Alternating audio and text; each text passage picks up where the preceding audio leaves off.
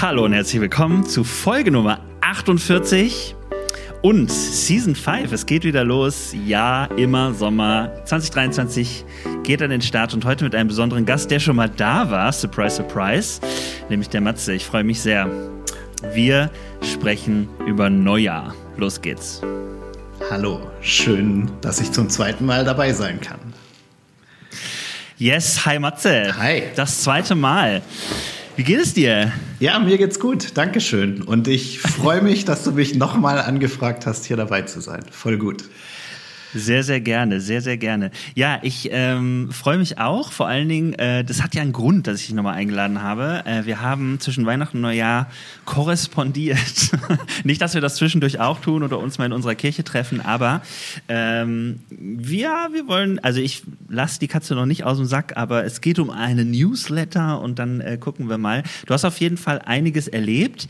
Ähm, und ich habe irgendwie gedacht, das passt zu dieser ersten Folge. Ich habe selber überlegt, wie mache ich das mit der ersten Folge? Ich habe jetzt eine ganz lange Kreativpause gehabt. Die Leute ähm, haben zwischendurch, ich habe mich total gefreut, es haben tatsächlich ein paar Leute nachgefragt, so, ob es weitergeht. So. Ich habe nicht nachgefragt, Aber, ähm, tut mir leid, aber mich schon kein gewundert. Problem, ja. Kein Problem, kein Problem. Das ist ja so ein bisschen, ähm, ja, also für mich war es ist immer Sommer immer so ein Projekt gewesen, was mich am meisten irgendwie inspiriert hat und wo ich gar nicht so ein Ziel hatte äh, im Sinne von Followern, FollowerInnen oder irgendwelchen äh, Zahlen. Aber äh, ich habe einfach wirklich, boah, ich weiß gar nicht, wie viele Monate waren das? Drei, vier, fünf Monate gemerkt, ich ähm, ich kann nicht mehr. Ich war einfach im äh, Off und musste mich sortieren und habe so viel zu tun gehabt, dass ich gedacht habe, so kann ich nicht irgendwie inspirierend über Themen und mit Menschen nachdenken. Aber ich freue mich tatsächlich und ich habe dann überlegt, was kann die erste Folge sein? Und mein Gedanke war so, jetzt mache ich was ganz Krasses. Ich mache irgendwas, wo Leute echt richtig gecatcht werden, weil die Erfahrung zeigt, wenn dein äh, Folgentitel von Immer Sommer irgendwas mit Sex, irgendwas mit äh, Kriminalität, irgendwas mit Ismus äh, zu tun hat, dann geht das immer besser. Und dann habe ich irgendwann gedacht, und nee, bei Sex und Kriminalität bin ich dir zuerst eingefallen. genau. Okay. Ja, genau. Dann habe ich gedacht, da muss der Matze ändern. Nee, ich habe tatsächlich anders gedacht. Ich habe gedacht, ich will das nicht. Ich will nicht, äh, ich will nicht um irgendwelche Zahlen denken. Das habe ich auch noch nie gemacht, sondern habe mich dann relativ schnell gefangen und gedacht, ich möchte darüber sprechen, was mir wichtig ist im Neujahr. Und ähm, ja, das sind tatsächlich Menschen. Und zwar Menschen, die im Leid sind, Menschen, die vergessen sind. Und ähm, das hat was mit deinem Newsletter zu tun. Aber bevor wir da reinstarten, geht es bei Immer Sommer ja locker los. Wir stellen uns vor, wir sind ähm, ein, an einem blauen Sommerabend zusammen. Würdest du immer noch das gleiche, weißt du noch, was du in der letzten Folge gesagt hast, dein Lieblingssommergetränk? Ja, habe ich Aperol Spritz gesagt? Das weiß ich nicht. Ich den, Wahrscheinlich. Den Oder Gin Tonic. Äh, eins von ah, beiden okay. kann ich mir vorstellen. Ja. Sehr gut. Hast du es jetzt auch da oder hast du gedacht, du machst mal ich muss jetzt gestehen, dass ich gar nichts da habe. Ja, ich war. Oh, was? Du trinkst gar nichts? Nee, ich habe tatsächlich vergessen, mir ein Getränk zu besorgen. Ja, ich hoffe, okay. dass dafür die Tonqualität gut ist. Das wäre doch auch schon was wert. Ja, perfekt, perfekt. Ja. Ich habe äh, tatsächlich, ich habe mir eine Coke mitgebracht, ja. weil ich habe gerade eben im Laden gestanden, das es ist einfach ein Getränk, es ist so ungesund. Äh, es tut auch nichts für den Körper. Aber ich hatte total Bock ja. und da habe ich gedacht, gönnen wir uns mal. Aber ich kann es dir jetzt nicht rüberreichen, weil du bist in Berlin, äh, immer noch und immer wieder. Mm, und deine Arbeit hat sich verändert. Du bist nicht mehr bei der EBM International. So sieht's Das war aus. beim letzten Mal noch anders. Ja. Das heißt, äh, du hast aufgehört, ähm, in dem Missionsfeld oder in der Mission zu arbeiten. Ähm, was machst du denn gerade? Ja, das stimmt. Ähm, ich habe zum 1. Januar hier auf dem Campus in Elstal bei den Baptisten ein neues Büro äh, bezogen. Also ich bin sozusagen vom Missionshaus von EWM International ins Gemeindejugendwerk gewechselt und darf mhm. hier jetzt äh, das GJW, also die Arbeit mit Kindern und Jugendlichen in unserer Bundesgemeinschaft verantworten. Und da freue ich mich total drüber. Und habe die ersten Tage jetzt ganz viel mit Reden und Reden und Menschen treffen und Gespräche führen verbracht. Mhm. Und deswegen habe ich auch vergessen, mir ein Getränk zu besorgen. Ja, gerade ist schon Julia Katrin, Grüße an dieser Stelle, wenn sie das hört, bei mir gewesen und wir haben zusammen einen Kaffee getrunken und uns unterhalten und deswegen bin ich gerade ganz ohne Getränk glücklich hier. Ach, witzig. Ja. Ja, äh, hier in, in Podcast-Sprache sagt man Shoutout. Ah, okay. Ja. Shoutout an Julia ich bin, ich bin 47 Jahre alt und habe den Podcast-Slang nicht so ganz drauf. Hey, kein Problem. Äh, ich nehme dich damit rein. Ich bin äh, 38 und es wird auch nicht besser. Aber, Matze, ähm, mal ganz äh, spontan, äh, hast du dir was vorgenommen für den neuen Job? Ja. Da habe ich mir, also das ist schon seit einem knappen halben Jahr klar, dass ich das machen darf. Und dann habe ich mir ganz viel vorgenommen und ganz viel wieder über den Haufen geschmissen. Und bin, glaube ich, dann am Ende wieder da gelandet, äh, wo ich ganz am Anfang schon war, dass ich versuchen will, in Beziehungen zu investieren. Mhm. Also ich habe ganz lange überlegt, was bedeutet das jetzt, ein Team von insgesamt zwölf Leuten zu leiten. Also ich bin einer, das ist ja schon fast heilig, ich bin einer von zwölf, die hier in der Bundesgeschäftsstelle sind. Und dann habe ich überlegt, wie ich meinen Führungsstil empfinde und was ich ändern will und wie ich arbeiten will und keine Ahnung was. Und bin dann letztlich wieder zurück zu dem gekommen, was mich ausmacht, ja, dass ich einer bin, der irgendwie halt über Beziehungen führt, ja, und der versucht auf Augenhöhe zu führen, viel zuzuhören, mhm. Menschen zu verstehen, Menschen erstmal wahrzunehmen und dann irgendwie in dem, wer sie sind, weiterzubringen, ja. Und deswegen habe ich tatsächlich jetzt wirklich keine Ahnung, wie viele Stunden einfach nur mit dem Reden mit Menschen verbracht, ja. Und ich hoffe, dass, mhm. dass das gut ist und richtig ist und dass es Einzelne weiterbringt. Cool. Sehr cool. Ich äh, bin, äh, habe das beim letzten Mal auch schon. Also wer das möchte, kann es übrigens nachhören. Folge 23 ist das, wo wir beide uns unterhalten haben. Die Folge heißt Barmherzigkeitsfail. Und ähm, da hast du auch schon den Menschen sehr im Blick gehabt, die Menschen. Und ich weiß nicht, ob du, ob dir das bewusst ist, aber ähm, es ist es ist letzte Mal nicht Anfang des Jahres gewesen. Wir haben uns aber über ein typisches Jahresanfangsthema unterhalten beim letzten Mal. Es könnte ja fast eine Tradition werden, dass wir die erste Folge im Sommer pro Jahr einfach immer im Januar aufnehmen. Ähm, es ist interessant, oder? Ich habe dann nämlich tatsächlich, ich habe das nicht geplant. Ich habe nicht gedacht, naja, äh, äh, so, ein, so, ein, so ein Jahreslosungsding, da könnten wir doch irgendwie äh, den Matze noch mit reinnehmen, sondern es ist, ich bin tatsächlich wieder auf dich gekommen, äh, aber es ist äh, totaler Zufall ähm, oder auch nicht, keine Ahnung. Vielleicht, manchmal geschehen Dinge ja auch irgendwie unbewusst und dann ist es kein Zufall. Ähm, yes. Das weiß ich noch, das weiß ich auch noch sehr gut, weil mich eben dieses Thema der Barmherzigkeit, ähm, mhm. Jahreslosung damals, seid barmherzig, wie euer Vater im Himmel barmherzig ist, ähm, total bewegt hat, ja, und mich aber auch immer noch bewegt, ja. Also dieses Thema, barmherzig mit anderen und aber auch mit mir selbst umzugehen und an eine barmherzige Gottheit zu glauben, hm. ist mir schon wichtig, ja. Und da fehle ich immer noch und da arbeite ich immer noch dran. Und tatsächlich ist es dieses, dieses Jahr auch wieder so, ja. Also du bist ein Gott, äh, du bist ein Gott, der mich sieht oder eine Gottheit, die mich sieht. Ja ist, ist, für mich, ist für mich eine krasse Jahreslosung, ja, weil ähm, mir das so gut tut, dass ich mit diesem Gedanken, Gott sieht mich und nimmt mich wahr und hm. weiß, wer ich bin und ähm, wie es um mich steht, ja, und was mein Innerstes ausmacht, dass ich damit total versöhnt und fein bin und hm. keinen Stress mehr habe vor, ja, dass das kein Gedanke mehr ist, der mich unter Druck setzt oder so. Das ist was, was mich total begeistert. Und das war oft ja. in meinem Leben nicht so. Und jetzt ist es so mhm. und deswegen kann ich wieder mit dieser Jahreslosung total viel anfangen und freue mich darüber. Ja. Ja. Für alle, die, die nicht äh, wissen, was eine Jahreslosung ist, kannst du mal kurz erklären, was, äh, also das, äh, Christen sprechen da mysteriös drüber, aber vielleicht hört ja jemand rein, der sagt, hä? Ja. Genau, habe ich, glaube ich, in Folge 23 schon schlecht erklärt, also kannst du da nochmal nachhören. ich probiere es nochmal. Es gibt, ja. es gibt so eine Gruppe von Leuten, ähm, das ist die Herrnhuter Brüdergemeinde, wenn ich das richtig weiß, die geben einfach so Leitverse für das ganze Jahr, für jeden Tag raus, ähm, die sogenannten Losungen. Und ein Leitvers für das ganze Jahr ist dann immer die sogenannte Jahreslosung. Genau. Mhm. Und die steht über dem Jahr für die, die es für sich in Anspruch nehmen möchten, ja. Und ich bin ja ein total unstrukturierter Mensch und und lese überhaupt nicht jeden Tag in der Bibel oder stelle irgendwelche Worte über meinen Alltag oder so. Aber das ist tatsächlich was, was mich dann begleitet, ja, weil es an allen Ecken und Enden auftaucht. Und wenn ich damit was anfangen kann, dann begleitet mich das so ein Stück weit. Cool. Ja.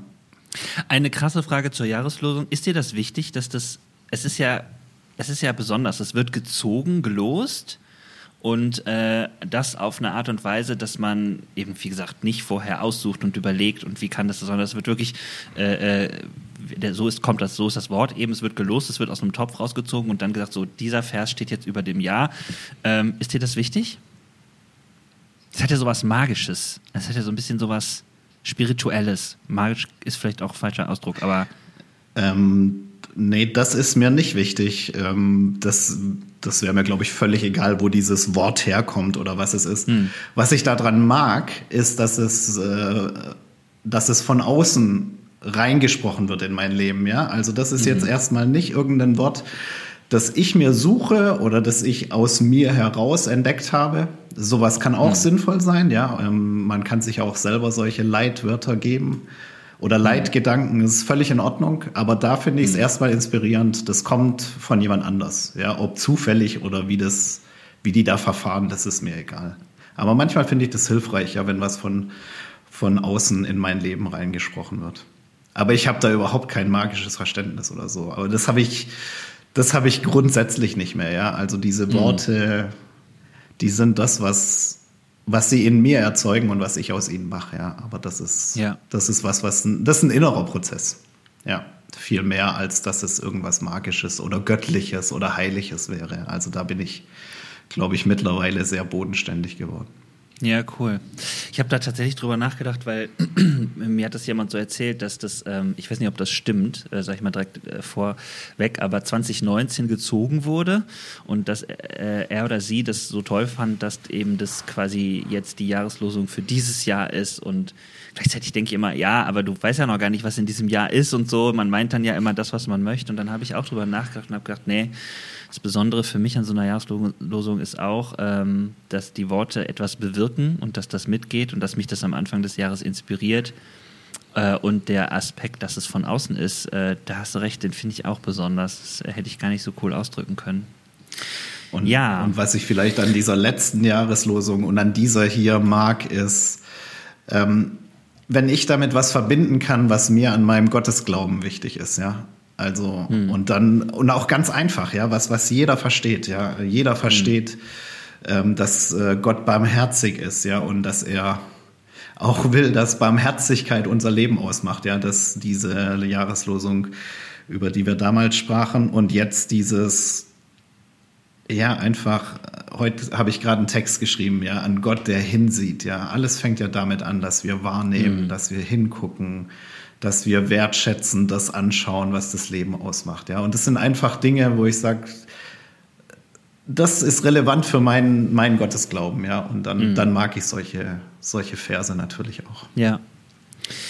Ja, ich äh, bin mit diesen Versen äh, auch gegangen. Also äh, es ist ein Vers aus dem Buch Genesis. Es erzählt, ähm, oder es ist ein, ein, eine Aussage, die eine Frau macht äh, in dem Buch, was eigentlich erzählt über die großen Geschichten der ersten Menschen, die äh, wir jetzt so hören, äh, weil es aufgeschrieben wurde. Und ähm, es wird entweder Erzväter oder Erzfamiliengeschichten genannt. Und äh, Erzfamilien ist eigentlich richtiger, weil es eben nicht nur von tollen Männern, sondern auch von tollen Frauen erzählt und gleichzeitig aber auch äh, uns immer wieder, wenn wir es lesen, eigentlich ähm, entmystifizieren müsste, weil es so viele verrückte, tragische, schlimme äh, Momente hat in den Geschichten. Und ähm, diese Geschichte ist die Geschichte von Hagar und Hagar sagt das über Gott. Also du bist ein Gott, der mich sieht, der El Roy. Und ähm, ich habe jetzt die letzten Wochen ganz viele spannenden, spannende äh, Erklärungen dazu gehört. Ich habe darüber gepredigt. Mein Kollege hat eine Woche später auch nochmal darüber gepredigt, weil wir gesagt haben, unterschiedliche Perspektiven. Dann habe ich äh, den Predigt Buddy Podcast äh, dazu gehört und fand den auch total spannend, ähm, was die so gesagt haben. Shoutout äh, zu Lea und Anja. Genau, sehr gut. Und ähm, ja, ich äh, starte aber noch mal viel früher und das passt zu dieser Folge, die ich vorhabe, mit dir heute hier zu produzieren. Ich habe tatsächlich angefangen, diese äh, Jahreslosung zu hören und habe sie gar nicht im Kontext gelesen und war erstmal nur bei mir mhm. und habe gedacht, das reicht, das diese Worte würden schon so nachklingen, wenn ich nur dabei bleibe, äh, mir selber äh, vor Augen zu halten, dass Gott jemand ist, der mich sieht und dass ich mir das auch wünsche für andere Menschen. Und ja, da geht es schon los, dass ich auch an andere Menschen denke. Aber dann habe ich diese Geschichte gelesen und habe gedacht, boah, die nimmt einen wirklich mit in alle Abgründe, äh, weil es um äh, in der Geschichte geht es um Sexismus, um ja. Rassismus, um Diskriminierung, um Klassizismus. Es geht äh, um eine Geschichte einer Geflüchteten, die ähm, von Gott auch irgendwie wieder zurück in ihre Misere geschickt wird. Ähm, und die Frage ist, ist es anders oder nicht? Äh, mein Kollege, fand ich sehr brillant, hat die Frage gestellt, äh, müssten wir uns nicht viel mehr als äh, deutsche Gemeinde in äh, ja, eigentlich verbinden oder deutsche reiche Menschen, die in dieser Welt leben, in der wir leben, dass wir uns eigentlich mehr verbinden und mehr identifizieren müssten mit Abraham und Sarai und so. Also super spannend, viele Gedanken, aber mein mhm. Weg, den ich mit dieser Jahreslosen gegangen bin, war, dass ich gemerkt habe, ich war erst bei mir und habe gedacht, wow, und bin spirituell irgendwie schon angesprochen worden und gleichzeitig habe ich gemerkt, das ist mir echt zu wenig und habe dann Weihnachten äh, an Weihnachten denken müssen, weil mir ist Weihnachten äh, ein Wort wichtig geworden und zwar ist es das Wort und, weil ich gemerkt habe, ähm, viele Leute, viele Situationen haben an, an mich die Frage gestellt, kann ich eigentlich Weihnachten so feiern? Kann ich angesichts eines Krieges, angesichts anderer Kriege, die gar nicht in den Medien sind, angesichts von ähm, Katastrophen, von äh, Pandemie, von äh, Sorgen, die Menschen sich machen, angesichts von ähm, auch einfach Wirkungen der Pandemie, Menschen, die ähm, sich wirklich am Ende ihrer Kraft befinden, kann ich da Weihnachten feiern und ähm, habe dann irgendwann gemerkt, ja, kann ich, und zwar nicht ja, aber oder ja, weil, sondern ja und. Ich kann Weihnachten feiern und das andere, denn das gehört zusammen. Und dieser Vers, jetzt die Jahreslosung, bringt es für mich nochmal so auf den Punkt, weil diese Begegnung, die Hager da hat, äh, finde ich unfassbar inspirierend. Ähm, und habe gedacht, ich möchte das auch mit ins neue Jahr nehmen und deswegen diese Folge. Ich möchte mich mit Menschen auseinandersetzen. Ich möchte immer wieder in diesem Podcast äh, Themen hervorholen, wo Menschen ähm, Leid erfahren, Diskriminierung erfahren und äh, wir etwas tun können. Und zwar unser Leben leben, das Leben feiern, auch im Sommer zusammensitzen und trotzdem überlegen, wie wir diese Welt verbessern und wo tatsächlich ähm, etwas getan werden kann, äh, wenn wir Menschen begegnen, inklusive lernen und sich ja irgendwie engagieren. Und ich finde, du und dein Newsletter hat es eigentlich vorgemacht und deswegen jetzt äh, kommst du ins Spiel. Du hast mich da inspiriert in deinem Newsletter. Ich zitiere, schreibst du, ich wollte einen Einblick in die Arbeit mit Flüchtlingen auf Chios gewinnen, mich mal wieder auf den Boden der Tatsachen einbringen und Zeit haben, um über das Leben, die vergangenen Jahre und das, was vor mir liegt, nachzudenken. Und da habe ich gedacht, ja, genau das würde ich in der ersten Folge tatsächlich gerne irgendwie erwirken, dass das passiert. Und ich wünsche mir das für mein Leben. Also du hast mich da total gehabt. Ähm, und würde gerne mit dir darüber sprechen und frag dich mal gleich zu Beginn, was hast du denn auf Chios gemacht und was ist Chios überhaupt? Ja, also Chios ist die Nachbarinsel von Lesbos. Lesbos ist wahrscheinlich den meisten von uns ein Begriff. Mhm. Ähm, geografisch wirklich eben auch ganz nah an der Türkei, eine griechische Insel in der Ägäis, tatsächlich ein paar Kilometer Luftlinie ähm, von der türkischen Stadt Izmir entfernt. Mhm. Und ähm, deswegen kommen eben auch ganz viele Geflüchtete aus der Türkei ähm, nicht nur nach Lesbos, sondern eben auch nach Chios. Und mhm. Dort hat äh, vor vielen, vielen Jahren ähm, eine Organisation, die heißen Offene Arme, die findet man auch auf Facebook und Instagram, mhm. ähm, zusammen mit Menschen aus Griechenland, also mit Einheimischen vor Ort, ähm, eine Arbeit gegründet, um den Flüchtlingen, die dort ankommen, zu helfen. Die hat sich mhm. über die letzten sieben Jahre, seit 2015, ganz vielfältig entwickelt und verändert. Genau, und aktuell ist das Hauptaugenmerk dieser Arbeit ähm, ja Menschen, die auf der Flucht sind. Viele sind ja auf der Insel auch nur auf der Durchreise, ja. Also die kommen dort an und dann werden sie ähm, woanders hingebracht oder müssen woanders hin und viele sind äh, nur kurzzeitig auf der Insel und bekommen dann so eine Erstausstattung, ja, also an Kleidung und an ähm, Hygieneartikeln und das ist das, was offene Arme hauptsächlich macht. Und was mich daran mhm. begeistert hat, ist, die, also die verteilen nicht nur eine Erstausstattung, also die Menschen, die dort ankommen, kriegen nicht nur für die ersten Tage notfallmäßig äh, das, was sie brauchen an Kleidung in dem Fall, sondern sie dürfen danach in den sogenannten Shop kommen. So heißt es dann mhm. auch.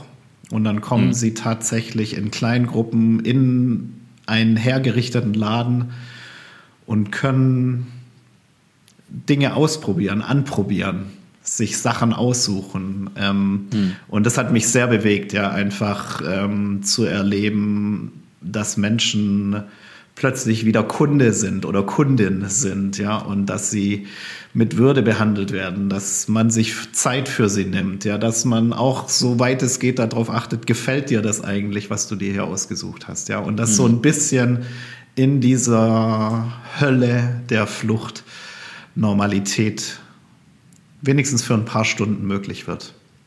Ja. Und ich habe da gar nicht viel gemacht. Ja, ich habe Kleider sortiert, Kleider zusammengelegt, wieder aus Kistenkleidern zurück in den Shop gebracht.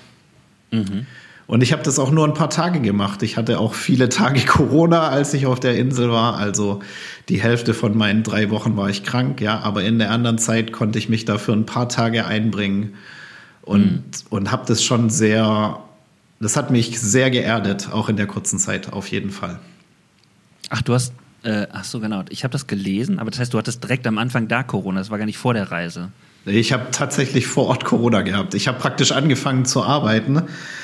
Oh und wahrscheinlich, wahrscheinlich hat es äh, irgendjemand aus dem Team schon irgendwie gehabt und ich habe mich dann mhm. wirklich gleich am ersten Tag angesteckt. Ich sage okay. wahrscheinlich, vielleicht habe es auch ich auf der Reise gekriegt und habe es mitgebracht. Mhm. Ich bin mit negativen Tests zwar noch losgeflogen, mhm. ja, aber äh, das war dann so. Ich habe tatsächlich in der ganzen Pandemiezeit auch noch kein Corona gehabt. Ja, ich habe gedacht, ich krieg's nicht. Ja, und dann ähm, kam es anders. Es ist auch ja. noch mal eine ganz äh, besondere Extra-Erfahrung in dieser Zeit gewesen. Vielleicht kommen wir ja. da auch noch drauf. Ja, aber ähm, Wie war das? Du bist da angekommen, du warst ready, du wolltest etwas tun, hast du gesagt, du wolltest dich einbringen, hast du geschrieben, und dann ausgebremst. Was hat das mit dir gemacht? Ja, ich bin da angekommen, Donnerstag spätabends, Freitag früh habe ich das Team getroffen und bin mhm. direkt, äh, bin, dire bin direkt eingestiegen, ja. Also das, mhm. das war krass. Da gibt es einfach so viel zu tun, ja. Und ich weiß nicht, man kann sich das wahrscheinlich vorstellen, wenn die Flüchtlinge, die kriegen immer so eine Erstausstattung, sind 25 bis 30 verschiedene Artikel. Ja, also mhm. wenn du 40 Leute, so viel haben wir an Tagen mit dem Team geschafft, wenn es viel waren, wenn du 40 Leute, a 30 Teile durch so einen Laden schleust an einem Tag, dann gehen 1200 Kleidungsstücke über die Theke. Mhm. Ja, und die müssen dann ja auch wieder nachgefüllt werden. Ja, sprich, man sucht Sachen raus, man hilft den Menschen, die richtigen Dinge zu finden und bringt wieder Nachschub in den Laden. Mhm. Und da war ich echt geflasht, ja, was das für ein Arbeitstempo gewesen ist. Ja. Mhm. Mein Sohn macht gerade ein Praktikum in einem Klamottenladen und hat gesagt, ihm tut der Rücken weh vom Kleidersortieren und ich sage immer nur, ja, ja, ich weiß, wovon du redest. Ja. ja.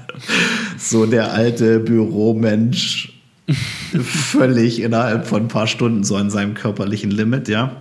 Mhm.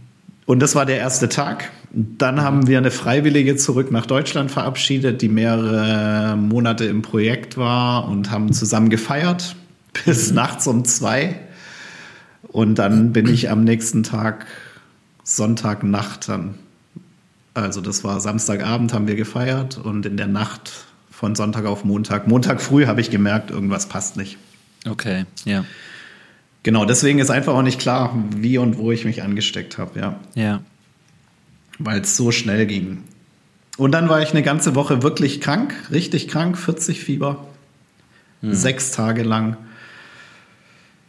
Und konnte dann so ein bisschen in meinem Zimmer für so ein Charity Bazaar Weihnachtskarten basteln und so. Was hat das mit mir gemacht, dass ich Weihnachtskarten gebastelt habe? Ich kann es dir nicht sagen. Es war ja eine Erfahrung für sich. Und dann eben die Woche drauf, Montag, äh, konnte ich wieder arbeiten. Also die, okay. die Auflagen in Griechenland waren damals, wenn du nach fünf Tagen keine Symptome mehr hattest. Und die hatte ich eben nach sieben Tagen nicht mehr. Und dann bin ich praktisch in der zweiten Woche wieder eingestiegen. Okay. Wow. Und dann ging das weiter. Dann durfte ich mehr, immer mehr im Laden auch helfen, hatte tatsächlich immer mehr Kontakt auch mit Flüchtlingen, habe aber immer noch viel Kleider sortiert mhm. und durfte in dieser Zeit zweimal vor dem Flüchtlingslager auch ähm, Sachen verteilen. Also die mhm. Organisation durfte nicht mehr ins Lager rein. Das haben nur noch Regierungsorganisationen gemacht. So. Und als NGO haben sie dann in Kooperation mit, äh, mit den Menschen, die dort von der Regierung gearbeitet haben, immer vor dem Lager Kleidung verteilt. Einmal so Winterartikel für die, die weiter transferiert worden sind, also für mhm. die, die mhm. weiter verreist, weitergereist sind, die haben dann nochmal ähm, Handschuhe, Schals und Mützen und so ein bisschen warme Sachen für den Winter gekriegt. Mhm. Und ähm, die unbegleiteten Flüchtlinge, die dürfen aus rechtlichen Gründen nicht alleine ins La in den Laden kommen. Deswegen mhm. kommt das Team dann immer praktisch mit, mit äh, ganz vielen Kleidern, mit einem ganzen ähm, Lieferwagen voll mit Klamotten und dann wird es aufgebaut vor dem Flüchtlingslager und dann kommen praktisch die minderjährigen unbegleiteten Flüchtlinge und die können sich dann da ihre Sachen aussuchen. Krass. Und warum ist es so, dass äh, äh, ihr nicht mehr ins Lager rein durftet? Ist das äh, offiziell oder gab es da einen Vorfall oder was ist, warum ist das so? Ähm, ja, kann ich auch nur so ein, äh, ja, also was genau alles dahinter steckt, äh, kann ich gar nicht so genau sagen und mhm. ähm, habe ich auch unterschiedliche Sachen gehört. Aber letztlich, letztlich ist es so, ähm, dass schon auch leider die griechische Regierung da kein Interesse hat, dass da alle mhm. möglichen NGOs reingehen, auch kein Interesse daran hat, dadurch die Zustände vielleicht öffentlicher zu machen, als man will. Mhm. Man darf auch keine Fotos mehr machen, überhaupt nicht mehr. Ja, also es gibt wirklich mhm. einfach letztlich wird dir dann dein Handy weggenommen, wenn es jemand sieht, ja, oder womöglich kaputt gemacht. Also es ist einfach so, es gibt kein Interesse, das sichtbar zu machen. Das muss man einfach mhm. so sagen. Okay. Und deswegen hat man die NGOs auch rausgehalten. Das heißt, der Laden war außerhalb des Lagers in einer Stadt oder äh, direkt neben dem Lager irgendwo? Nee, genau. Das ist äh, außerhalb ungefähr eine gute halbe Stunde zu Fuß. Genau. Also die Leute, das ist richtig durchorganisiert gewesen. Ja, jeder, mhm. der in dem Lager war, durfte nur einmal kommen. Ja, hat einmal ah. eine Ausstattung gekriegt. Ähm, man hat darauf geachtet, dass die Leute gleich behandelt werden. Ja, deswegen eben auch, man mhm. kriegt 25 ähm, Gegenstände, Kleidungsgegenstände als Mann, 30 mhm. als Frau. Mhm. Und es wurde wirklich darauf geachtet, dass dass da kein Neid entsteht, ja, und dass jeder die Chance hat, das zu kriegen. Da mussten, mhm. die mussten alle ihren Flüchtlingsausweis zeigen, die wurden in Listen eingetragen, die haben sich zum Teil dann per WhatsApp angemeldet, richtig. Ähm, ah, ich okay. komme da und da und mhm. Und dann hatten die auch richtig Zeit, ja. Also die wurden dann nicht durchgeschleust, ja, sondern mhm. die sind dann in Fünfergruppen für anderthalb Stunden in dem Laden gewesen und haben richtig mit Zeit geguckt. Ja. Okay. Das sind auch nicht mehr so viele. Also aktuell, als ich da war, waren ungefähr 500 Menschen noch in dem Lager. Das mhm. ist für 1100 ausgerichtet. Und mhm. in den Hochzeiten 2015 und auch 2018 oder 2019 nochmal waren da 7000 Menschen. Mhm. Also es ist unvorstellbar. Ich, kann, ich, ich weiß gar nicht, wie es, äh, wie es dann da gewesen ist. Okay. Und die Realität ist halt, das ist auch die andere Wahrheit. Das sind alles Pushbacks, ja, also Frontex. Zusammen mit der griechischen Regierung sorgen eben dafür, dass die Boote auch gar nicht mehr ankommen im großen Stil. Okay. Ja, sondern die Leute werden zurück in die Türkei gedrängt. Ach, krass. Ja. Mhm. Und auch mit Wenn wirklich allen schlimmen Geschichten, die man sich vorstellen kann. Mhm. Ähm, du hast, als du angekommen bist, äh, ja was vorgehabt. Du hast ja in deinen, im Newsletter geschrieben, du willst nochmal wieder auf den Boden der Tatsachen und da willst du dich einbringen. Was, was, was hattest du vor? Was wolltest du erreichen oder warum bist du da hingegangen? Ja, hat auch so ein bisschen verschiedene Gründe. Ja, also einmal, jetzt habe ich ja wirklich ähm, über zehn Jahre Öffentlichkeitsarbeit für eine Missionsorganisation, ja, oder für eine Organisation gemacht, die viele soziale und diakonische Projekte auch macht mhm. und habe immer nur ich habe davon geschrieben und berichtet, was andere tun. Ja, und das mhm. habe ich mit Leidenschaft getan und werde es weiter mit Leidenschaft tun und finde es auch total wichtig, ja, dass es Menschen gibt, die, wie ich das gemacht habe, ähm, davon erzählen, was Gutes in der Welt passiert. Mhm. Und ich wollte aber einfach noch mal ich wusste auch, dass ich wahrscheinlich viele Kleider zusammenlege, ja. Also ich wollte einfach auch gerne mal irgendwas ganz Einfaches und Handfestes machen, ja. Das hat mir auch gut getan nicht mehr zu überlegen müssen, was bringt mein Tag heute und was muss ich heute Wichtiges als erstes machen, sondern irgendwo mhm. hinzukommen und ich mache einfach nur, was mir gesagt wird. Ja, also mhm. Das war eine Erfahrung, die mir gut getan hat und mhm. äh, die ich nur empfehlen kann, die ich vielleicht auch gerne mal irgendwann länger machen würde. Ja, einfach so eine ganz stinknormale Arbeit. Mhm. Kleider zusammenlegen, Kleider aufhängen, äh, mhm. Menschen, die meine Kunden sind, beraten und mhm kannst du das Paar Schuhe in einer Nummer größer finden oder irgendwelche Schuhe in einer Nummer größer. Ja. Also das hat mir total gut getan. Und das wusste ich auch, dass das passieren wird, ja, dass ich sowas ganz Normales machen werde.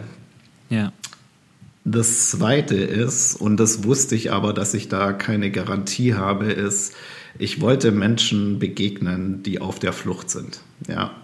Und, mhm. und zwar nicht hier in Deutschland, sondern tatsächlich da in diesen Hotspots, ja. Und das habe ich erlebt, ja. Ich habe ich hab Menschen gesehen, ich habe verschiedene Leute kennengelernt, ich habe Menschen gesehen, die schon seit äh, mittlerweile Jahren auf der Insel sind, die mittlerweile mhm. selber als Freiwillige für NGOs arbeiten, weil sie ihr Status mhm. geklärt hat, mhm. die mich total inspiriert haben. Ich habe ähm, eben viele Menschen kennengelernt, die in, in dem Laden waren, die wir da als Kundinnen und Kunden für die paar Stunden dann begleitet haben. Und ich habe eben auch diese ganz kurzen Begegnungen mit den Menschen gehabt, die dann nur aus dem Camp gekommen sind und sich kurz ihre Sachen geholt haben und wieder gegangen sind. Und das war intensiv genug, ja. Mhm. Das war mir, glaube ich, bewusst, dass man da in ein paar Tagen nicht viel bewegen kann. Ja. Was mich am meisten inspiriert hat, das ist vielleicht in dem Rundbrief nur so am Rande deutlich geworden, aber am meisten haben mich die anderen Freiwilligen inspiriert, mit denen ich zusammengearbeitet habe. Mhm.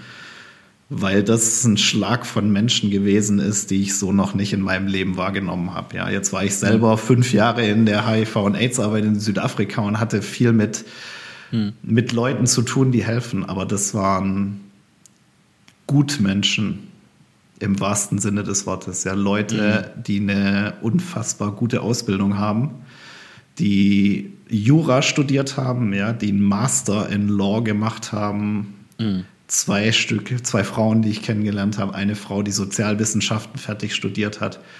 Und die, deren Karriereplan ist es, bei den Vereinten Nationen mit Menschen zu arbeiten, die auf der Flucht sind.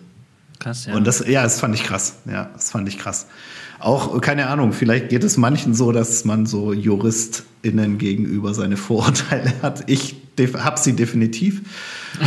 Und da einfach diesen jungen Frauen zu begegnen, die so engagiert sind und so hochprofessionell mit Mitte 20 agieren, sich gerade auf den nächsten Job in Burundi bewerben, ja, also und das alles für nichts, ja, die kriegen ja kein Monstergehalt, mhm. ja, auf HIOS haben die im Prinzip auf 450 Euro Basis mitgearbeitet, ja, und das, das hat was mit mir gemacht, ja.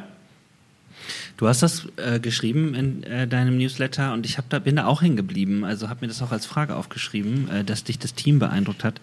Ähm, hat dich beeindruckt, dass das so junge Menschen sind, die schon, also du hast es so formuliert, dass du zu dem Zeitpunkt oder deines Lebens einfach noch nicht so sortiert warst, sag ich jetzt mal, ja. Ähm, äh, hat dich das beeindruckt oder darüber hinaus? Etwas? Ich glaube, am meisten hat mich beeindruckt, ähm, was die, wie viel die Leute gewusst haben, ja. Also das eine ist es bei diesen beiden jungen Frauen, dass die beide schon einen Master in Jura hatten, ist das eine. Mhm. Ja, das andere ist, was die alles über diese ganze Fluchtthematik gewusst haben, ja, und ja. wie professionell sie auf diesem Hintergrund agiert haben. Ja, das mhm. ist das eine. Mhm. Das zweite, was mich beeindruckt hat, ist diese unfassbare Empathie und Sensibilität, die diese Menschen im Umgang mit den Menschen auf der Flucht an den Tag gelegt haben. Ja, also Sachen, die wir vielleicht auch wissen. Ja, keine Ahnung. Ähm, mhm. Ja, oder vielleicht wissen wir die manchmal auch nicht, ja. Also ganz am Anfang ist mir mhm. deutlich geworden, ich stelle hier keine Fragen, ja. Das mhm. geht mich nichts an. Ja? Was mhm. die Menschen erlebt haben, das mhm. geht mich nichts an. Und ich habe mhm. auch kein Recht, dass sie ihre Geschichte mit mir teilen. Und einfach solche Kleinigkeiten, wo die so unfassbar gut waren im Umgang mit den Leuten, denen sie begegnet sind. Und ja, so, das konnte ich, das kann ich vielleicht heute noch nicht. Mit Mitte 20 konnte ich es auf jeden Fall nicht. Warum ist das äh, sensibel, keine Fragen zu stellen? Erklär das mal. Ja, kann ich dir am besten tatsächlich mit einer biblischen Geschichte erzählen. Also sorry an alle HörerInnen, die die Geschichte nicht kennen. Aber vielleicht ja. kennen viele auch diese Geschichte von dem verlorenen Sohn, ja, der weggeht, mhm. der sein ganzes Leben versaut ähm, und seinen Vater im Prinzip bloßstellt, weil er sein Erbe verlangt, ja, und dann mhm. irgendwann, nachdem er alles verschissen hat, zurückkommt, ja, und dem stellt sein Vater auch keine Frage. Mhm. Ja, ich weiß nicht, ob es schon mal jemand aufgefallen ist, ja. Aber in dem Moment, wo der zurückkommt und sagt, hey, ich habe mein Leben vor die Wand gefahren, stellt der Vater ihm keine einzige Frage. Mhm. Und vielleicht erklärt das, ähm, warum man erstmal keine Fragen stellt. Weil ich glaube, die Frage, Matze, warum funktioniert dein Leben nicht? Matze, warum hast du den Fehler gemacht? Dennis, warum kommst du mit der Sache immer noch nicht klar. Ja, ähm, alle diese Warum-Fragen, ja, mhm. oder alle, die unsere Vergangenheit beschäftigen. Wir brauchen eine Beziehung miteinander, damit wir solche Fragen stellen können.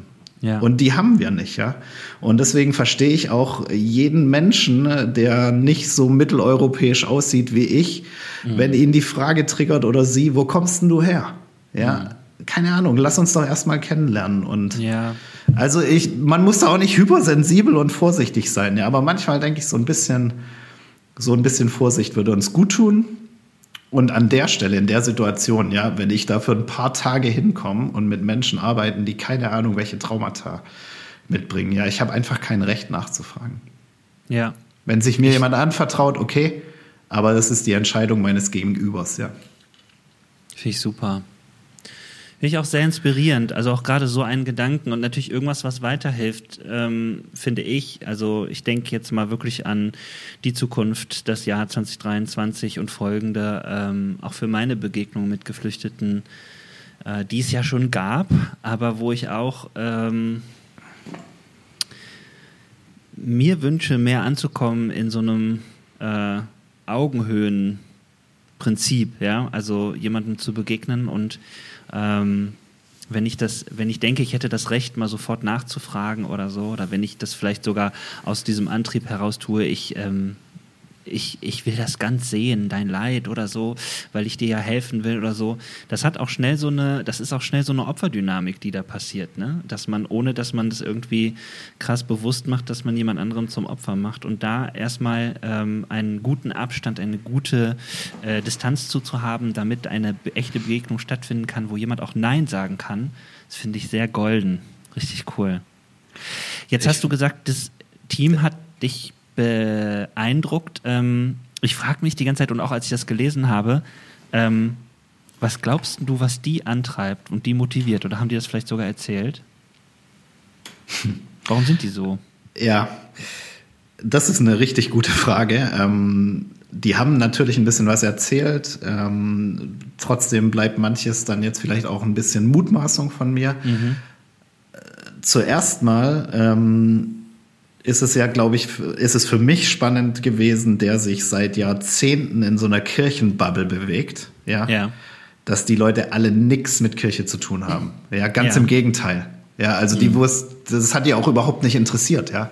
Also all das, was vielleicht meine Antreiber sein mhm. könnten, ja, also keine Ahnung, ich will tun, was Gott äh, von mir möchte, ja, keine Ahnung, ich habe einen Auftrag, irgendwas in dieser Welt zu tun. Alle diese frommen Floskeln, die mhm. können wir mal getrost komplett außen vor schieben. Mhm. Ich würde sogar sagen, wir können sogar außen vor schieben diese Phrase, ich will was Sinnvolles tun. Mhm. Ich glaube, darum geht es den Leuten einfach gar nicht, ja, okay. sondern die sind wirklich einfach nur im besten Sinne des Wortes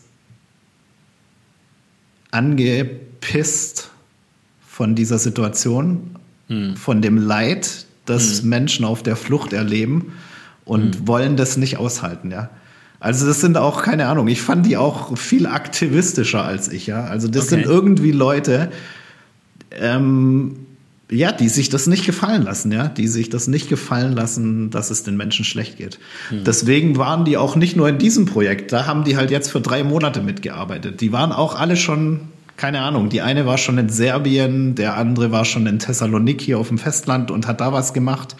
Hm. Deswegen geht die eine jetzt für ihren nächsten Job nach Burundi. Hm. Ja, weil sie einfach sagen, ich finde mich damit nicht ab. Also vom ich weiß es nicht, vom Spirit her ist es vielleicht eher so wie die Leute, die jetzt nach Lützerath gegangen sind, ja, keine mhm. Ahnung. Also einfach Leute, die sagen, ich will hier nichts Sinnvolles machen, ja, sondern mich pisst die Situation in dieser Welt so an, dass ich gar nicht anders kann. Ja. Hm. So. Also das äh, drückt vielleicht an mein Empfinden aus. Jetzt, äh, das sind ja alles auch keine, das sind ja jetzt auch keine übernatürlichen Heroes gewesen, ja man muss schon auch sagen, die kamen alle aus einem gut situierten Elternhaus, ja. Mhm. Also die haben Menschen in ihrem Background gehabt, die sie auch mal finanziell unterstützt haben, ja, die sie auf mhm. jeden Fall ideell unterstützt haben. Mhm. Ähm, also von dem her muss man das auch alles ein bisschen oder will ich das ein bisschen re relativieren, ja. Aber mhm. nichtsdestotrotz hat mich das hat mich das beeindruckt, ja, ähm, was die für einen Spirit da an den Tag gelegt haben, ja. Ja, finde ich auch eine interessante Sache oder auch Perspektive, ne? dass ich mal vielleicht überlege, mh, hm, was irritiert mich oder kekst mich so an, dass ich da nicht mehr ähm, anders kann, als da irgendwie was zu tun. Ich fand das ja. Und will ich mich dem überhaupt aussetzen? Ja. Ja, genau, genau. Mhm. Ähm, ich hatte das äh, im letzten Jahr an einer Stelle und zwar als ich, äh, als der Ukraine-Krieg losging und ähm, ich habe dann wahrgenommen, wie ganz viele Leute auch bei Social Media ähm, was gemacht haben. Und ich fand das gar nicht falsch und verkehrt, aber irgendwie hatte ich so ein Gefühl, das kann nicht das Einzige sein, was ich tue. Und bin dann durch diesen Gedanken ganz neu ins Handeln da gekommen und habe echt gemerkt, ja genau. Und natürlich kann ich viel mehr tun, so ja, aber ähm, ich raus aus meiner behüteten Komfortzone von, meinem, vom, von meiner Couch hoch und so. Ähm, das hat diese Wut und diesen Zorn gebraucht als gute Energie, die mich da antreibt und so, finde ich sehr, sehr spannend.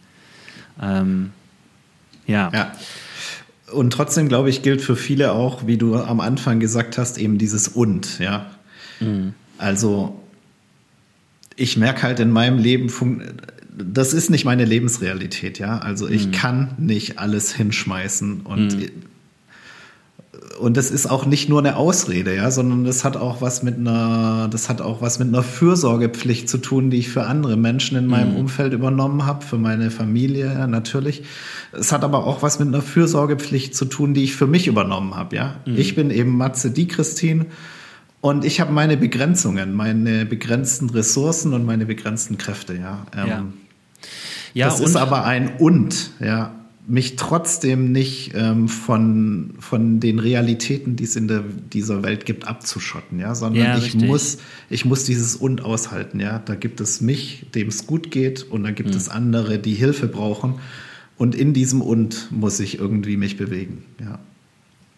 Ja, also ich merke, dass für mich, für mich hat es auch diesen Aspekt im ganz Großen, weil ich, ich merke, dass ich ähm, aufhören will, ähm, in so eine Denke reinzugeraten, ähm, ich müsste mein Leben verändern, weil es an anderen Orten auf der Welt nicht so ist. Ähm, das hat an manchen Stellen eine Wahrheit, also wenn es um Nachhaltigkeit geht ähm, und wenn es um meinen Verzicht geht. Das ist auf jeden Fall wahr. Ich kann da mein Leben verändern, aber ich werde es nicht so grundlegend verändern. Ähm, und ich werde vor allen Dingen auch nichts für die Welt tun, wenn ich mitten in Deutschland ähm, Verhältnisse schaffe, die irgendwie so ein Mittelmaß sind von all dem, was man auf der Welt äh, hat. Also alles Leid reingeschmissen und alle schlimmen Voraussetzungen reingeschmissen. Außerdem ist es total unrealistisch, dieser Gedanke, sondern ähm, für mich ist es auch eher dieses, ich will in meiner Bubble und in meinem System, was wirklich unglaublich privilegiert ist. Ähm, ich möchte in diesem System lernen, überall an den Rand und zu setzen, dass ich äh, dahin gucke, dass ich äh, mich dahin bewege und dass ich eben mich anrühren lasse ne, von äh, all dem und so. Mm, du hast dich ja auch dort in Chios befunden und hast äh, geschrieben in dem Newsletter, das hat mich auch bewegt. Ähm, du hast dich auch anrühren lassen. Du hast gesagt, du hast die Menschen erlebt, du bist denen in dem Laden begegnet und hast geschrieben, so viel Stärke und Stolz, Demut und Hoffnung, Kämpferherzen und Wut hättest du erlebt. So, hast du erlebt. Ähm, kannst du das genauer beschreiben? Also vielleicht sind es auch Begegnungen, die nur euch gehören und dann ist das für mich völlig okay, aber ich habe gedacht, ich frage da mal nach, ob du vielleicht Lust hast, irgendwas mit uns äh, zu teilen, wo du sagst, da ist es für mich deutlich geworden oder so. Mhm jetzt auch nicht alle Gefühle, aber vielleicht nimmst du irgendwas ja. raus, weil ich finde das tatsächlich spannend. Also was hat dich da bewegt emotional und ähm, vor allen Dingen, was hast du da genau gesehen? Woher kommen diese Emotionen bei den Menschen? Das, äh, also woher das kommt, ja, und woher die ihre Stärke nehmen, ähm, das, das kann ich ja überhaupt nicht beantworten. Ich kann mhm. nur sagen, was ich wahrgenommen habe. Ja. ja. Ähm, zuerst mal habe ich nur Freundlichkeit wahrgenommen, ja. Also mhm. es gab vielleicht mal den einen oder anderen jungen Mann, wo im Laden dann Frust hochgekommen ist oder mhm. Ungeduld, ja, weil es eben keine Ahnung, ja, weil wir keine Sneakers für ihn gefunden haben, ja. Mhm. Und mhm. aber in den hunderten Begegnungen, die ich hatte, waren das so wenig, ja, dass das das erste war, was mich was mich beeindruckt hat. Und das erzählen ja viele und ich finde, es klingt auch immer platt, ja, aber dass Menschen überhaupt noch Freundlichkeit sich bewahren können, ja, dass sie mhm. nicht so traumatisiert sind, dass sie alles verschlossen haben, ja, oder dass da nichts, dass da gefühlt nichts mehr in ihnen ist, ja. Ähm, das finde ich unvorstellbar, muss ich ganz ehrlich ja. sagen, ja. Auch auch wenn ich mich selber angucke, wie schnell ich dicht mache, ja, oder wie, wie schnell ich keine Kapazitäten mehr habe, freundlich mhm. zu sein, wie schnell ähm, in mir Frust hochkocht, ja, also da, da habe ich einfach gemerkt, Hilfe ist das krass. Mhm. Ja, und, und wie kann mir das gelingen? Das hat mich auch inspiriert, ja. Wie kann ich irgendwie so ein bisschen ruhig werden, ja, so mhm. calm down, ja. Mhm. Äh, nicht so schnell Wut in dir hochkochen lassen. Mhm. Also diese Freundlichkeit, die hat mich beeindruckt. Ja. Und dann das zweite, was mich beeindruckt hat, ist diese wirklich 120 Menschen an dem einen Tag, die gekommen sind. Ja, wir hatten an dem Tag nur Mützen, Handschuhe und Schals. Ja, das ist das, was wir ihnen anbieten konnten, damit alle 120 das Gleiche gekriegt haben. Die mhm. mussten am nächsten Tag weiterreisen. Die mhm. kamen gerade aus ihrem Briefing raus, dass die Reise für sie woanders hingeht. Mhm. Viele von denen wussten nicht, wo es hingeht. Geht es aufs griechische Festland? Wohin ja. da? Mit dem Flieger, mit dem Schiff? Die wussten ja. nichts, ja. Und die ja. haben trotzdem nicht zuallererst Panik ausgestrahlt. Mhm. mhm. Ja, und ich weiß nicht, ob, ich kann mir das überhaupt nicht vorstellen, ja. Wenn mir heute jemand sagt, morgen geht die Reise für dich weiter und wir sagen dir nicht mal im Detail wohin. Ja, klar. Das würde einfach nur Panik und Angst und Wut in mir auslösen, ja. Und Ja. die Menschen haben irgendwie immer noch Hoffnung und den Glauben an das Gute gehabt. So. Und jetzt, Krass, ja. äh, lass uns das eine Nummer größer spinnen, ja. Das sind ja die Menschen, die hier ankommen, ja. Mhm. Äh, Was für ein Bild haben wir von den Leuten, ja? Mhm. Die sind keine Opfer, ja, und die, die haben krasse Kompetenzen, ja. Die können Ja. vielleicht unsere Sprache nicht und die sind komplett überfordert, ja. Aber die haben geschafft und überlebt und durchgehalten, was keiner von uns schaffen würde, ja. Und so, Wow. so, so würde ich Menschen auf der Flucht gerne sehen, ja. Und ich glaube, das hat mich so, so krass, da, das ist mir, glaube ich, so bewusst geworden, wie es mir vorher nicht bewusst war. Die haben alle, die haben alle was geschafft und haben deswegen Ressourcen und Kompetenzen, die ich nicht habe. Krass. Ja, ja, ja, das ist wirklich krass. Ja, und das eine ist vielleicht dann wirklich, das habe ich, glaube ich, in dem Rundbrief, in, das waren ja nur zwei Seiten auch kurz geschrieben, ja, diese eine Frau, die mich wiedererkannt hat, ja, die, der ich in ihrem Laden ihre 30 Kleider in die Tüte gepackt habe und die einfach freundlich und dankbar war, die kam, glaube ich, aus Somalia, wenn ich das richtig Ja. weiß. Und dann treffe ich sie wieder und sie erkennt mich wieder und da ist immer noch Freundlichkeit in unserer Begegnung. Ohne Worte, ja, nur, nur durch Lächeln und Freundlichkeit. Fühlt sie vielleicht von mir, du bist mir nicht egal, ja, und ich fühle von ihr, es geht weiter und ich werde es irgendwie hinkriegen. Hm. Und bin noch nicht am Boden zerstört. Ja. Wahnsinn. Puh, müssten eigentlich hier mal kurz eine Pause machen, um das sacken zu lassen. Das ist der Vorteil vom Podcast, man kann kurz Pause machen. Ja, Ähm, ja, man kann da, man kann da, also deswegen mag ich zum Beispiel auch, dass wir an ganz vielen Stellen heute nicht mehr von, keine Ahnung, ja, wir sprechen nicht von dem Opfer Mhm. von sexuellem Missbrauch, sondern von jemand, der sexuellen Missbrauch überlebt hat, ja, oder Mhm.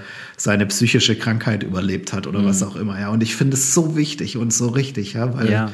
weil die Stärke, die hinter diesen Erfahrungen liegt, ja, ich, ich habe die vielleicht, ich habe die vielleicht wahrgenommen, ja, aber ich kann sie ja nicht mal fühlen, ja, weil ich, ich die Situation nicht erlebt habe, ja, Mhm. und, und vielleicht ist das sowas, was wir alle mitnehmen können, einfach unseren Respekt Ja. vor Menschen, die Traumata überwunden haben, einfach mal höher zu halten. Ja, super cool. Coole Perspektive und auch, ja, finde ich etwas, was äh, es wert wäre, wirken zu lassen äh, für alle Begegnungen mit geflüchteten Menschen oder Menschen, die mir grundsätzlich begegnen. Ne? Du hast es ja jetzt auch schon ausgeweitet. Ja. Ähm, Genau. Zu fragen, hey, was ist deine Stärke? Oder es vielleicht irgendwann mitzubekommen. Auch da äh, lohnt sich ein sensib eine sensible Zurückhaltung, bis es in der Begegnung einen Moment gibt der Vertraulichkeit. So, ne? Ja. Wow. Ähm, Matze, ich habe ähm, keine Fragen mehr zu deinem Newsletter und ich habe gedacht, ich würde gerne die ich würde gerne die Folge so ein bisschen bündeln und abschließen mit einer besonderen Frage, denn ich nenne diese Folge nicht Neujahr mit dem Zeitbegriff Jahr, sondern Neujahr, weil ich gedacht habe, ähm, der Newsletter hat mich eingeladen, nochmal neue Jahr zu sagen, entweder zu den Begegnungen oder wieder neue Jahr zu sagen zu Werten, die ich irgendwie schon mal hatte, aber die es nochmal verstärkt hat.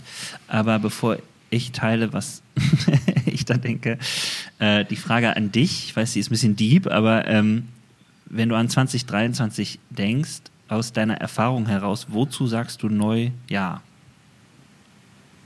Ja.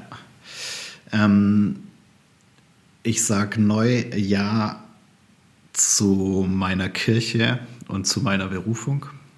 Ich war ganz lange auf dem Trichter, dass ich aussteige. Ich bin ja Pädagoge von Beruf. Ja. Ähm, dass ich was ganz anderes mache und habe dann aber ganz bewusst im letzten Jahr neu Ja zu meiner Kirche gesagt. Übrigens auch, bevor klar war, dass ich hier ins Gemeindejugendwerk wechsle. Hm. Dass ich das jetzt hier an dieser Stelle machen darf, ist für mich Privileg. Ist befristet für zwei Jahre, aber für diese zwei Jahre sage ich ganz bewusst neu Ja zu dem Wirkungskreis, in dem ich mich hier bewege. Cool, ja. Ja, und das ist auch echt was Besonderes für mich gewesen. Und das mag jetzt blöd klingen, ja. Ähm, ich habe damit irgendwie auch Neujahr zu Gott und zu meiner Berufung gesagt. Mhm. Das ist sehr weit geworden, das ist ganz anders geworden, das ist sehr, ja, das ist sehr unmissionarisch geworden, ja. Ich hm. glaube, ich sage Neujahr dazu, dass Gott da ist, präsent ist in unser aller Leben, in dieser Welt. Hm. Trotz Krieg, ja. Hm. Ich sage Neujahr dazu, dass Gott in dieser Welt ist. In dem Staub und in dem Dreck dieser Welt. Hm. Ja, und auch in meinem Luxus, ja. Neujahr zu dieser allumfassenden Liebe die Gott uns Menschen entgegenbringt. Ja, und das ist was, was mich neu bewegt und neu begeistert und ähm, von dem ich mir neu wünsche, dass jetzt in meinem neuen Job Kinder und Jugendliche, junge Erwachsene in Kirche das auch erleben dürfen, ja, dass mhm. Gott allumfassend Ja zu ihrem Leben und ihren Lebensumständen sagt. Cool. Ja. Und ja, ähm, natürlich sagt Gott ja nicht dazu, dass es, dass Menschen, dass es Menschen schlecht geht. Mhm. Ja. Oder dass Menschen scheiße behandelt werden oder dass Menschen Unrecht getan wird. Ja, damit hat Gott nichts zu tun. Ja. Mhm. Aber er, ähm, er sagt, er sagt ja zu dir und zu dem, wie du in dieser Situation drin steckst. Mhm. Ja, auch dann, wenn sie dich überfordert und kaputt macht. Ja. Das Ja Gottes steht trotzdem. Das finde ich tatsächlich irgendwie grandios und hat mich nochmal neu gepackt. Ja. Cool. Und was das mit mir macht, weiß ich nicht, aber es motiviert mich erstmal. Ja. Mega.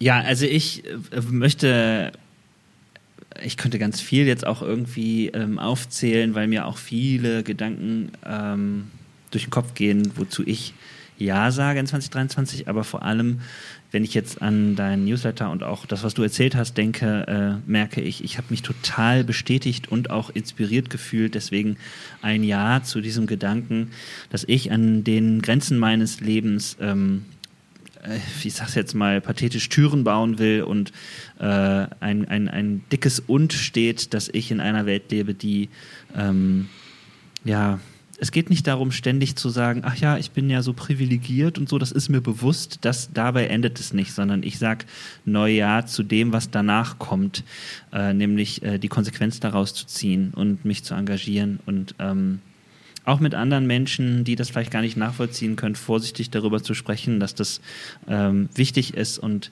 dass es äh, ja vielleicht auch manchmal in aller Privilegiertheit einen schockiert, aber dass man auch darüber hinwegkommt, wenn man sich über diese Grenze hinaus bewegt und mal fragt, wie ist es? Oder sowas, äh, was du gemacht hast, tust und sich davon anrühren lässt. Und dazu will ich nur Ja sagen und bin gespannt, was da kommt. Ähm, hat mich aber tatsächlich sehr, sehr äh, inspiriert und ins Nachdenken gebracht. Ähm, ich sage jetzt mal unterm Strich die Tatsache, dass es einfach möglich ist. Es klingt auch ganz banal, aber dass es möglich ist, in meiner Welt zu leben und gleichzeitig zu sehen und äh, mich zu engagieren für all das, wo es äh, das irgendwie braucht und wo ich in eine Begegnung mit Menschen komme. Oder vielleicht auch kommen sollte. Das finde ich auch noch einen wichtigen Gedanken. Ja, yes. machen wir mal einen Punkt an äh, diesen Teil. Äh, und du weißt ja, ähm, auch zweimal am Lagerfeuer ist wunderbar. Ich habe ähm, das erste ich Lagerfeuer. Ich habe mich gefragt, ob wir nochmal ans Lagerfeuer gehen. Aber gut, doch, doch. ich bin unvorbereitet. Sehr gut. Ich aber nicht. Das ist das Spannende, Sehr denn gut. ich habe nochmal in die letzte Folge reingehört mit dir und habe noch äh, gesagt, äh, also nochmal gehört, was du gesagt hast. Und ich bin sehr gespannt, weil ich verrate dir nicht vorher. Ich sag dir immer hinterher, was du letzte Mal gesagt hast. Ähm, und du kannst äh, einfach aus dem Bauch heraus antworten, wie das ja auch gedacht ist. Und dann ja. sage ich dir mal, und vielleicht, ja, gucken wir mal, was sich da so verändert hat oder nicht. So. Ich freue mich tatsächlich drauf. Ich bin gespannt. Ja, sehr gut. Es geht wie immer los mit äh, der Vervollständigung des Satzes. Ich glaube tief im Herzen an. Gottes Liebe für alle Menschen. Letztes Mal hast du gesagt, Gott weist keinen Menschen ab. Ich glaube tief im Herzen daran, dass Gott keinen Menschen abweist. Guck mal. Ja. Ist scheiße, war scheiße, kann weg. Ähm, ja, tatsächlich. Ähm, Im Prinzip Dinge, die Menschen, die Menschen zur Flucht treiben, ja. Die sind so mhm. vielfältig und die sind so unterschiedlich.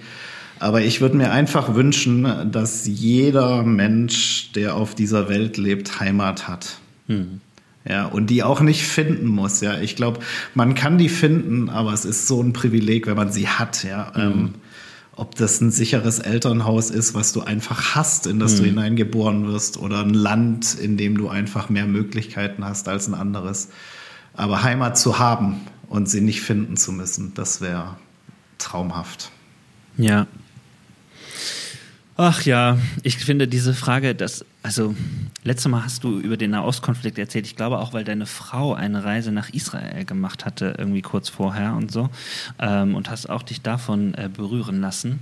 Ähm, auch das ist irgendwie ja interessant und auch immer noch äh, vor Augen. Okay, kommen wir zur dritten äh, Frage. Wenn du sofort könntest, welches große Ding würdest du starten? Habe ich ja gerade gemacht. Nein. Ähm, ah, Hilfe. Die trifft mich jetzt auf den falschen Fuß, aber das macht nichts.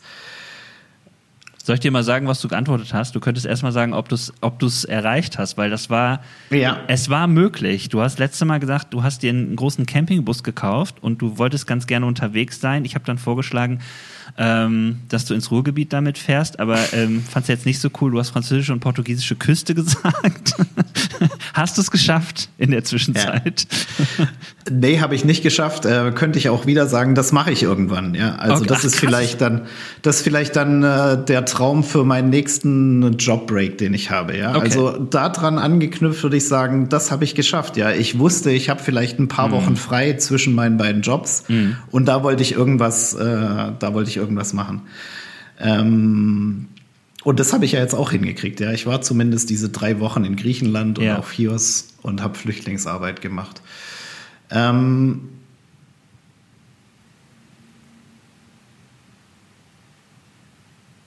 Gleich kommt die Frage, mit wem ich Kaffee trinken will. Ne? ja. Das, okay, dann, äh, dann muss ich mir jetzt irgendwas anderes überlegen. Ja. Also wenn ich Du kannst es natürlich Doch, wenn ich, wenn ich jetzt könnte, ja, dann würde ich das, wenn ich jetzt einfach könnte, würde ich mhm. das sofort wieder planen, ja. Ich würde mir sofort wieder eine Auszeit planen und ich würde mir überlegen, was will ich machen mhm. und wen will ich treffen und wo will ich mich einbringen. Ja. Und jetzt erzähle ich dir gleich bei der nächsten Frage, was der eigentliche Plan gewesen wäre. Ah, okay. Ja, ich hätte Bock auf einen Drink mit. Punkt, Punkt, Punkt. Ich hätte Bock auf einen Drink mit Shane Claiborne. Der Mann leitet eine Community in Philadelphia, die heißt The Simple Way. Mhm. Gibt es mittlerweile, glaube ich, auch seit über 25 Jahren. Mhm. Und das wäre eigentlich mein Plan gewesen. Ich wollte ja. gerne zwischen diesen Jobs für ein paar Wochen diese Community besuchen. Die machen ganz viel Obdachlosenarbeit, aber im Moment auch ganz viel aktivistische Arbeit gegen mhm. die Todesstrafe in den USA und jetzt gerade engagiert gegen diesen ganzen Christian Nationalism, den es mhm. dort gibt. Mhm. Ähm, und der Typ inspiriert mich einfach und den würde ich gerne irgendwann mal treffen. Ja. Und vielleicht gelingt mir auch das in meinem Leben nochmal, dass ich nochmal ein paar Wochen aussteige. Ja. Ähm, da braucht es halt ein paar mehr als drei, habe ich entschieden. Deswegen bin ich das nicht angegangen. ähm, ja. Aber vielleicht habe ich irgendwann nochmal mehr. Ja, spannend. Also, ja, die Prioritätenliste ist Frankreich und Portugal mit dem Bus und dann Philadelphia. Hast du Rob Bell in der Zwischenzeit getroffen? Das war nämlich deine letzte Antwort. Das ist scheiße, der ist halt in Los Angeles, Philadelphia und Los Angeles ist so weit. Aber ja, vielleicht muss natürlich. Ich habe ihn getroffen. Ja. Wo denn? Aber ja, er war ja in Berlin. Also ich habe ihn zumindest live erlebt, ja, aber ich habe mich nicht getraut, ihn anzusprechen. Das war mir zu groupie-mäßig. Dabei ja. wolltest du doch einen Drink mit ihm nehmen. Manche sind hingegangen und haben ein Selfie mit ihm gemacht, ja, und meine Frau und ich, wir waren da und ich so, oh. Und ich habe mich nicht getraut, ja, ja, die Schlange war zu lang. Und das war ein geiler Abend, ja, da waren nur 150 Leute da im Columbia Theater in Berlin, Columbia Theater. Mhm. Und er hat einfach ein paar Stunden erzählt, ja, und ich habe es gefeiert. Cool. Ja, ja, ja, sehr cool. Habe Ja. ich halb erreicht. Ja, also wenn du da was getrunken hast, kann man es ja schon fast so sagen. Er hat bestimmt auch was getrunken. ja, ja, ja.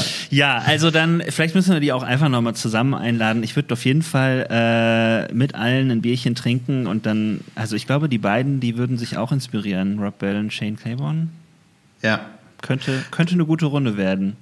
Tatsächlich wäre das interessant, ja. Ähm, der, also von Shane Claiborne weiß ich das, der macht relativ viele Zoom-Veranstaltungen. Das wäre mal interessant, was der kostet, wenn man ihn über Zoom engagiert. Ja, Müsste man mal was planen. das stimmt. Ich sitze ja jetzt irgendwie in einem Job, wo man sowas mal andenken könnte. Ja, und auch in der Größe, ne? Cool. Nehme ich mir mit von Ah. diesem Gespräch. Sehr gut. Dann sind wir alle inspiriert und machen hier den Sack zu. Äh, Matze, vielen Dank. Ich äh, fand Ich es dir. nicht weniger inspirierend als beim letzten Mal, aber freue mich auch ähm, sehr über das neue Jahr zu deiner Kirche, weil das bedeutet, dass wir uns viel sehen. Ähm, Und äh, genau, ähm, dank dir, dass du hier dabei warst und auch deine Erfahrungen geteilt hast. Und ähm, sag einfach mal an alle, es geht weiter äh, mit neuen Themen und ähm, darauf könnt ihr euch freuen. Und zu dir nochmal Danke und Tschüssi. Ich danke dir. Macht's gut. Machst du gut. Auf bald. Bis dann, ciao. Ciao.